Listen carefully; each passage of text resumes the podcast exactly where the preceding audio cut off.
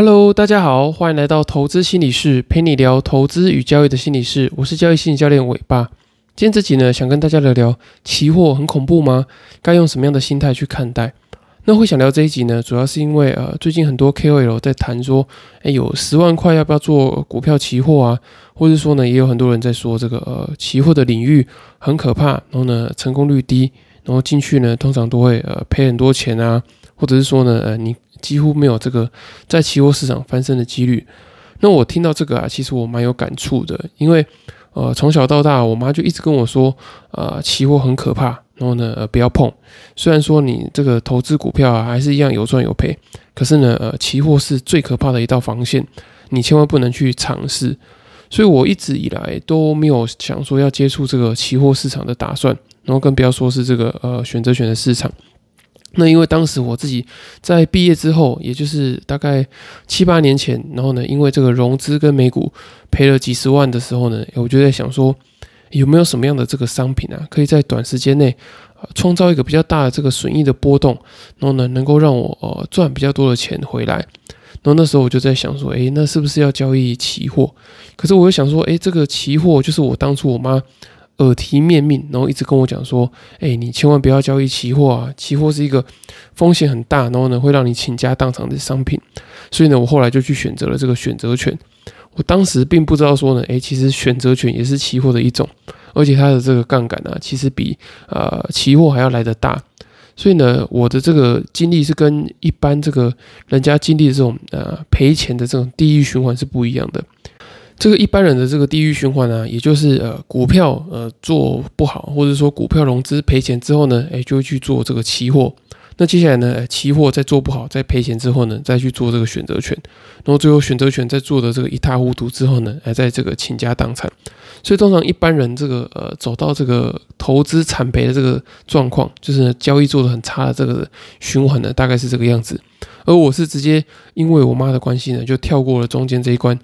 就直接到这个呃最惨的这个选择权的这个领域里面。所以我觉得，呃，你说期货市场跟选择权市场很恐怖吗？我觉得说，当你心态没有很正确的时候，我觉得这些市场啊，的确是会加速让你走到这个不管是破产啊，或者是说呢亏损很多钱的这个状态里面。那为什么大家觉得期货跟选择权都很可怕呢？那现实的状况又是什么呢？我今天想跟大家分享一下，我觉得呃几个。我觉得在大家呃在交易的时候，会有一些对于期货跟选择权的迷失。那第一个最常见的迷失呢，就是呃期货的跟选择权的杠杆很大。那这当然啊，就是它商品本身设计的时候，它就有一定程度的杠杆。我们以这个呃最一开始的这个保证金来计算的话，那到时候这个详细的这些计算呢，我可能会找时间呃贴在 FB 跟大家分享。那这个指数期货的这个杠杆呢，呃，大台的话，我们以这个现在呃九月四号的这个呃指数来看的话呢，它的这个大台大概是二十倍，就是大型的这个台子期货的这个合约的这个杠杆大概是二十倍。那小台的话呢是十七倍。那这个股票期货的杠杆呢大约是七点四倍。我们以这个九月四号的这个台积电期货来计算的话呢，大概是呃七点四倍。那这个选择权买方的杠杆呢？我们以这个呃月选买方的这个价平扣来计算的话呢，大概是一百倍。所以呢，你如果说单纯操作这个选择权的买方啊，有些人可能买方都压了非常大的这个金额，可能压了这个所有资产的可能五十 percent 啊，或者是可能甚至更高之类的。那可是你没有想到说，他其实他买方的这个杠杆是非常大的。那如果说你买的是价外的话呢，可能就会大于一百倍。那如果说你买的是周选呢，也会大于这个一百倍。你只要是呃月价内，然后结算周期越大，这个选择权杠杆呢，它会是比较小的。那相对的，你如果是选择月价外，然后呢结算时间啊，结算的这个周期越小的话呢，它的这个杠杆就会越来越大。那如果说你是选择权卖方的这个杠杆呢，以这个呃月选价平扣大概一百六十九点的计算的话呢，大概是呃十五到二十倍左右。那如果说呢，你是选择这个价内啊，或者是结算周期比较远的这个选择权杠杆就会比较小。那相对的，就是价外啊，结算周期比较近的选择权杠杆就比较大。那可是呢，呃，虽然说你看，呃，选择权买方有大概一百倍，卖方有大概呃十五到二十倍，然后呢，呃，指数期货的这个杠杆呢也有十五到二十倍，然后股票期货的杠杆呢也有七点四倍。那这样听起来呢，杠杆的确是非常大。可是呢，大家其实都没有想到说呢，股票其实也是有可能有很大的杠杆，或是其他的风险。例如说呢，像假设说你是做一个比较短期的交易啊，特别是这个当日冲销，你如果说你没有足够的交割款的话呢，在没有财力证明的情况之下，你是可以做到这个四百九十九万的资金的。可是呢，它并没有限制说呢，你这个户头里面要放多少的钱。也就是说呢，就算你的户头啊，交割户头里面只有两万块钱，你还是可以交易到这个呃四百九十九万的这个商品。那也就是说呢，你的杠杆可以来到这个两百五十倍，所以，我觉得这个呃当日冲销的杠杆啊，其实是我觉得所有杠杆里面算是相对蛮大的一个杠杆，而且这也是让大家比较没有意识的一个杠杆。也就是说呢，你呃在做这个期货或者选择权交易的时候啊，你必须先要有保证金进到市场里面，你才可以去操作这个杠杆。可是呢，当这个呃现股当冲啊，就是当日冲销里面，其实它是不需要保证金就可以买这样的股票。那一样的啊，就是你就算不是做这个当日冲销，你只是想说好我要买一个股票，可是呢，当你这个钱呃交割户头没有钱的时候呢，诶，你随便去买很多股票的话，诶，你也会有这个违约交割的状况嘛。就是说呢，你可能想要买这个股票来放着，可是你却不知道说呢，诶，你没有足够的钱可以去买股票，然后呢，你在两天之后你抽不出这个交割款，那你一样会有这个呃赔钱的这个风险。就是说呢，你会有这个违约交割、付不出交割款的这个这个风险，所以我觉得，呃，不管是期货啊，或者是股票，其实都是需要知道这个交易的规则。只是说呢，呃，股票的规则定的比较死一点，就是呢，它两天内你就要筹出一定的这个交割款。那因为呢，这个买股票筹这个交割款啊，是一个比较基本的知识，而且呢，这个营业员呢，也会在你第一次买股票的时候呢，特别耳提面命告诉你说，哎，你要记得啊，准备这个呃股票的这个交割款，不然呢，你可能会有这个违约交割的风险。所以呢，大部分的人比较不会犯这个呃股票违约交割的这个错误。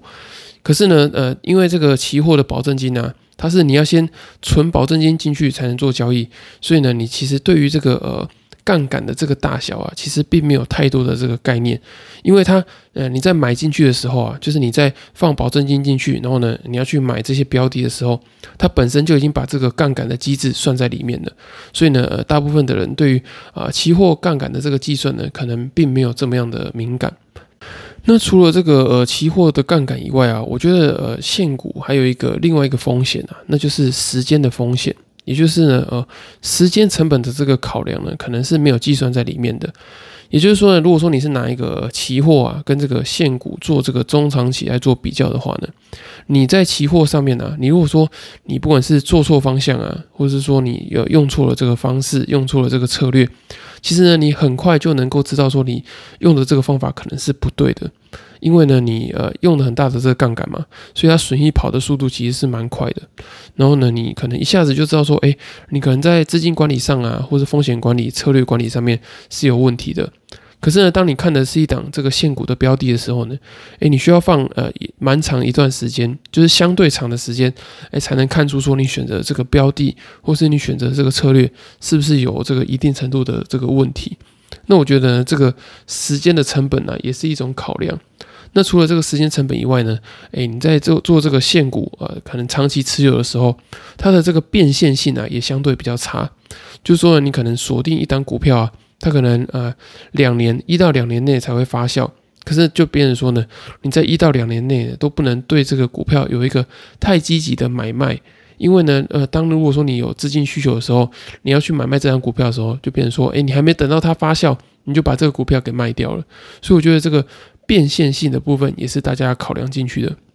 那因为这个呃期货交易啊，它的这个短期的这个资金周转率比较高嘛，所以它的这个变现性相对来说就会比较好。所以我觉得这个也是一个呃蛮重要，可是我觉得大家蛮容易忽略的一个呃风险或者是特点。那我们要怎么样去处理呃这个期货杠杆比较大的这个状况呢？那实际上啊，其实这个交易的杠杆呢，是你可以自己去控制的。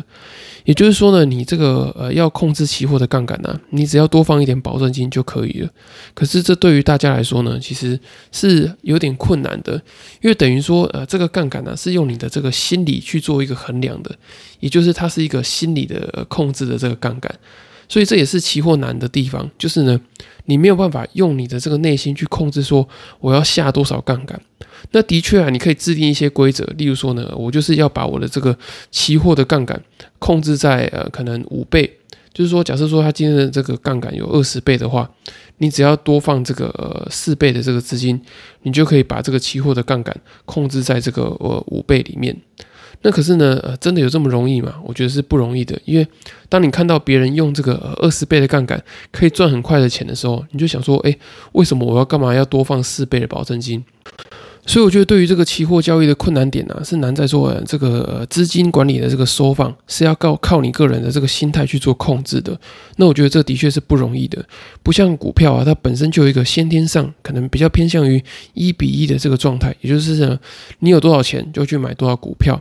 那当然啊，这个你你获得的这个钱，你可能是跟别人借来的嘛。那你跟别人借来的话，那就是另外一种杠杆嘛。所以我觉得说真的。期货跟股票有什么杠杆上的差异吗？我觉得从比较宏观的角度上来看的话呢，我觉得并没有太大的这个绝对的差异。因为呢，呃，期货本身就是它商品本身就自带杠杆嘛。可是如果说你去做这个股票交易的时候啊，你可能你自己的资金是呃十 percent，然后你其他九十 percent 的资金都是跟亲朋好友借来的，或是透过贷款来借来的话呢，诶，其实你本身就先开了一个十倍的杠杆嘛。所以我觉得呢，就跟你的这个资金的组成是有比较大的这个关联性的，跟这个商品呢，其实并没有说有太大的这个呃直接的这个关联性。那要控制这个杠杆呢，除了靠个人的这个心态调试之外呢，你也可以用一些呃策略的方式啊，去调整自己的这个杠杆。例如说啊，像这个选择权，它可以组一些啊价差单啊，或者是说呢，你这个期货可能配一些呃现货去做一些这个风险的对冲等等的。这一些呢，也可以透过呃策略的方式去把你这个杠杆去做一个降低。那也有些人呢，可能是专门去做一些这个像选择权有一个这种呃 delta nature，就是这个风。风险中立的策略，它只是要收取这个时间价值，它就并不完全是要有透过这个选择权的杠杆去做一些交易。所以我觉得，呃，期货跟选择权啊，并不是单单只有说呃杠杆很大这件事情，还是靠说呢，你要怎么样去调整你自己的这个资金的缩放啊，或者是说呢，你用一些策略的方式去对冲掉，去呃减少到它整体的这个呃投资组合的波动。那第二个，大家觉得说期货比较困难、比较可怕的原因呢，就是呃，期货有结算的时间。那这个部分呢，的确也是我觉得比较有这个技术成分，然后呢，比较呃，算是比较一个硬的这个交易能力，需要大家去克服的地方。因为大家平常在交易股票的时候啊，其实只有这个价格这个维度的概念，也就是说呢，你脑中只有价格的高低，比较少人有这个时间长短的这个概念。因为呃，例如说像你可能一个月赚到三十 percent，跟一年赚到三十个 percent，呃，同样都是三十 percent 的这个绝对报酬啊，可是它上涨的这个速度，呃，上涨的这个效率其实是不同的。那因为呃，大部分的人操作现货的时候，他其实对于这个时间啊的规划来说，并没有那么的敏感，没有一种就是多少时间内要涨到多少 percent 的这个概念。可是呢，这个期货就有这个结算的压力啊，所以它就会逼着你去做一些价格跟时间的这个规划。诶，例如说呢，诶，这个价格要到这个九月仓，如果说呢没有涨到什么样的地方，或是没有跌到什么样的地方呢，诶，我肯定要先把一部分的这个资金啊挪出来啊，做这个观望的动作。因为如果说它在呃结算的时候啊，还没有到某个价格水位的时候，诶，你可能会觉得说，诶，它是不是有一点弱势啊？或者是说呢，诶，它是不是会到下个月才会有一个比较明显的这个呃呃价格的这些波动的状况等等的？所以你就要把这个时间呢纳入到你这个呃交易或者投资的规划里面。那我觉得这是呃期货里面算是相对需要有比较有这个技术考量的这个地方。可是呢，当你如果说你想要把这个股票期货啊变成只是一个呃你交易股票的一个替代这个呃商品，或是替代一些呃选择的话呢，诶，你也可以透过一直转仓的方式啊，然后呢来达到这个呃呃长期交易这个股票期货的这个状况。也就是说呢，你只要呃，八月仓要结算的时候，你就在这个好的成本里面，然后呢把它转到九月仓，这样就可以了。你也不用说呢，一定要在九月结算的时候呢，哎，做出一个什么很特别的这些交易的方法，也不不必要。你只要考虑说呢，你有那个交易成本，要怎么样找一个比较好的位置把它转仓，这样就可以了。可是如果你交易的是选择权的话啊，它并没有这个转仓这么简单哦。因为选择权它的这个时间价值的流失啊，它是会在这个反映在它的这个价格上面的。所以呢，呃，不像期货，它可能在转仓的时候啊，如果说你呃技术眼光还不错的话。你可以在转仓前，然后呢，可以找一个还不错的价格，预先做一个转仓的动作。可是呢，这个选择权的这个价格啊，是它会把这个时间价值反映在它的价格上面。所以你如果一直在时间流失的情况之下，你如果是做买方，你还没有什么样的动作的话，你的这个价格是会一直做这个流失的这个情况。所以当呃你要交易选择权的时候，你就要把这个时间的因素看得更重一点。那这样当然啊，这个技术层面的这个含量也就更高了。所以我觉得，如果说你并没有很深的了解的话，是不要轻易的去操作这个选择权的。那最后一个大家觉得说，呃，期货交易很可怕的地方呢，就是这个保证金的追缴，也就是呢，它其实算是一种强制停损的机制。那我觉得它是一个期货好，然后也不好的这个制度，就是保证金。那等于说呢，它这个商品啊，其实有强制你说呢，呃，能够开到多少杠杆，用多少钱。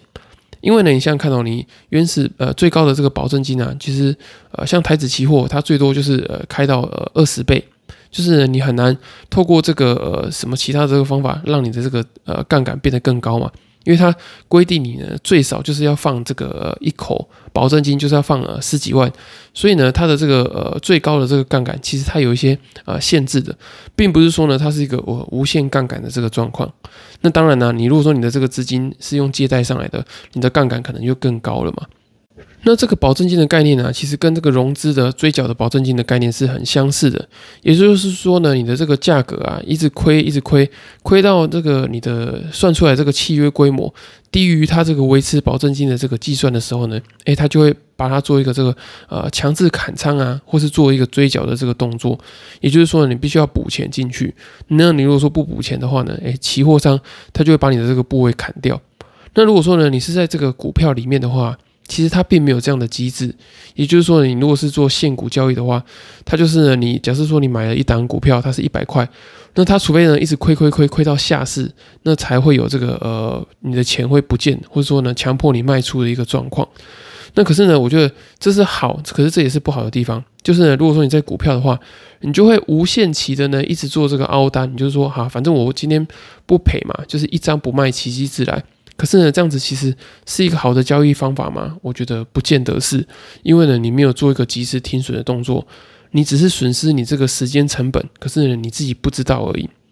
所以回到我刚刚讲的嘛，就是其实呃，现货有一个呃缺点，就是呢，它有一个时间的风险，也就是说呢，你不知道呃时间成本，你不了解时间成本情况之下，你可能呢就会抱着一张股票，然后不断的去做这个凹单，然后呢，进而牺牲掉你这个资金使用的效率。那我觉得这个时间的这个成本跟风险呢，其实是你在啊交易现货的时候要特别有自觉的。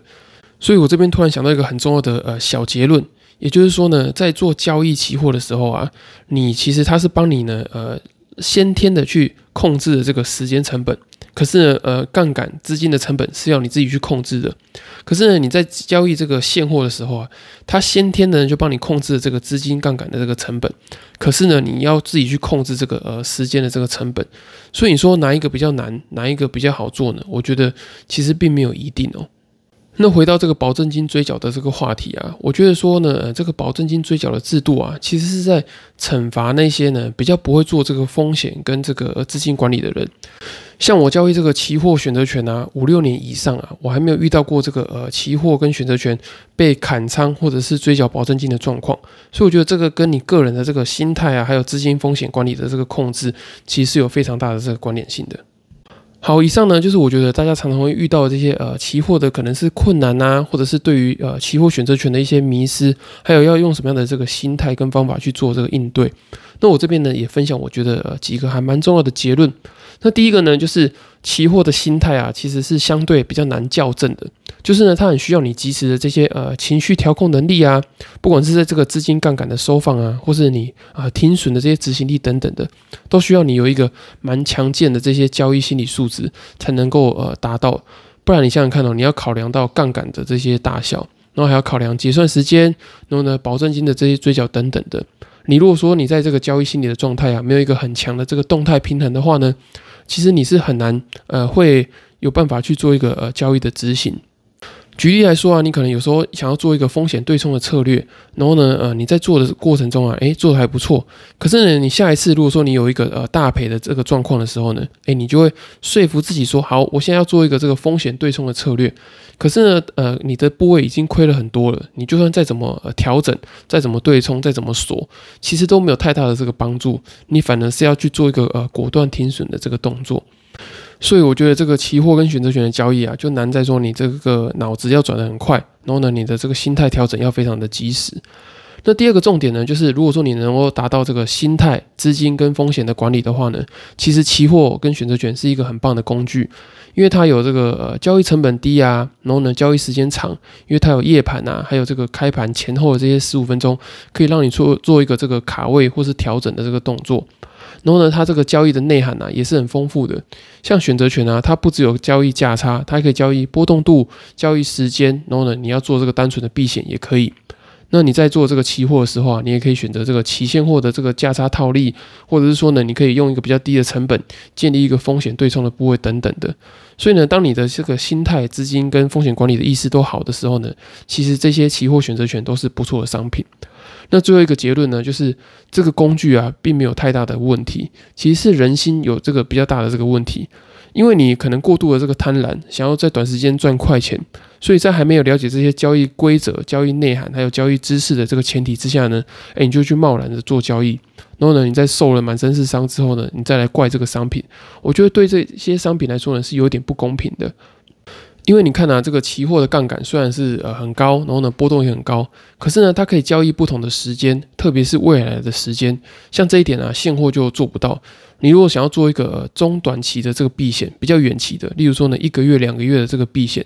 你在现货的部分呢是很难做到这件事情的。可是你在期货啊或者选择权上面，你就可以做到这个这个状况，或者是说呢你想要在特定的这些价位做一个避险的状况，像选择权就可以做到这件事情。所以我觉得呢，呃，你如果多认识一些不同的商品啊，可以丰富你的这个策略跟视野。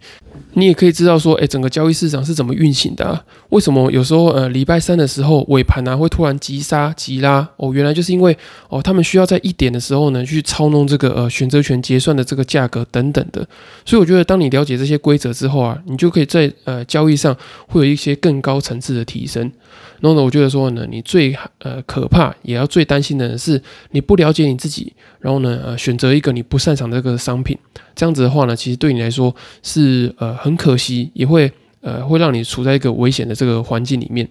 所以呢，与其因为可怕而不接触，我倒是建议你说呢，诶，可以去认真的了解之后呢，去试试看，那呢才知道说你有没有这样的这个可能性。那如果说你听完今天这一集之后啊，想对于这个这些交易的商品啊，或是这些商品背后的这些呃心理的这些呃状况，或者是说呢你自己的这些呃交易心理状态、心理期待，适合什么样的这个商品的话呢，也欢迎你呃去购买我刚出版的新书《在交易的路上与自己相遇》。那我有写下许多呢交易心态跟交易商品之间的这些关联性。那如果说你没有时间看书的话呢，也欢迎你透过这个呃资讯栏的表单做这个呃交易心理咨询的报名。